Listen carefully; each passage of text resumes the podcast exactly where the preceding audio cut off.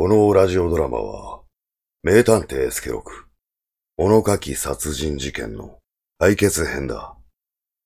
もしあんたが、出題編をまだ聞いていなければ、先に聞いてからにしてくれ。ネタバレになっちまうからな。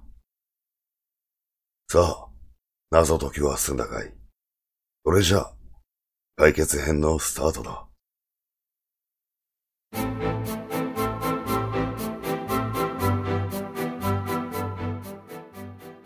スケさん、教えてくれ。この謎の意味を。犯人は誰なんだ？まさきさん、あんたは誰が犯人だと思ってるんだい？九重タバサだ。三人のスタイルを調べてみたら、彼女が比較的ナイスバディだった。ただ、彼女にはアリバイがあるんだ。その日出版社で長時間の打ち合わせをしていて、犯行は難しい。だからトリックがあるんじゃないかと思ってな。比較的ね。そうなんだ。そこもしっくりこなくてな。まさきさん、このメッセージを見て違和感を覚えなかったのかい？違和感？ああ、今時ナイスバディなんて言葉、使うかい？確かに、使わねえな。そう、使わない。それがメッセージに込められた被害者からのヒントなのさ。ちょっと待ってくれ。一体何がヒントなんだ？さっぱりわからねえ。死後さ。死後？死んだ後ってことか違う。使わなくなって死んだ言葉。死後さ。ん？ナイスバディが死後ってことはわかるが、だからなんだって言うんだナイスバディと同じ意味で使わなくなった言葉が他にあるだろう。ボンキュッボンか？あ、これを使うか。母音さ。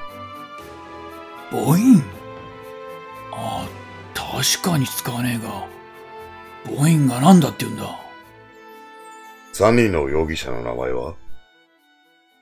小川由衣、九重田正、佐野田。母音から始まるのは誰だい？母音って、あ行から始まるのは、あ、そう。小川由衣だ。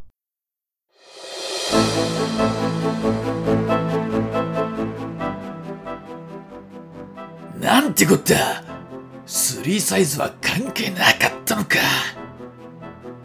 考えてもみてくれ。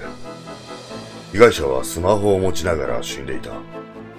もし犯人が被害者の死を確認しに戻った場合、どうする？メッセージが犯人を直接示していたら、間違いなく処分されるだろう。しかし、スマホならパスワードがかかるだろう。そのスマホは指紋認証タイプだ。死んだすぐ後なら、指でロックを解除できる。なるほど。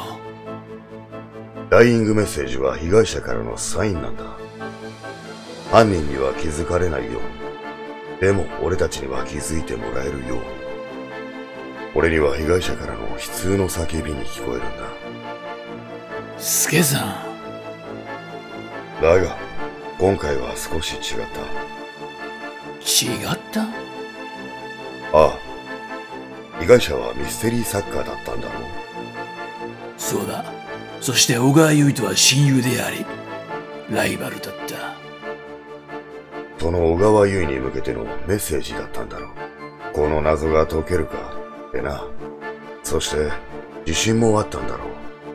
自分の死を題材にした最後のミステリー作品にな。死後の死後、か。まさきさん。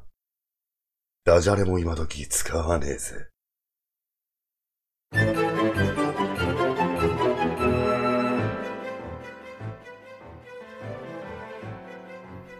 名探偵スケロク物書き殺人事件原作まさき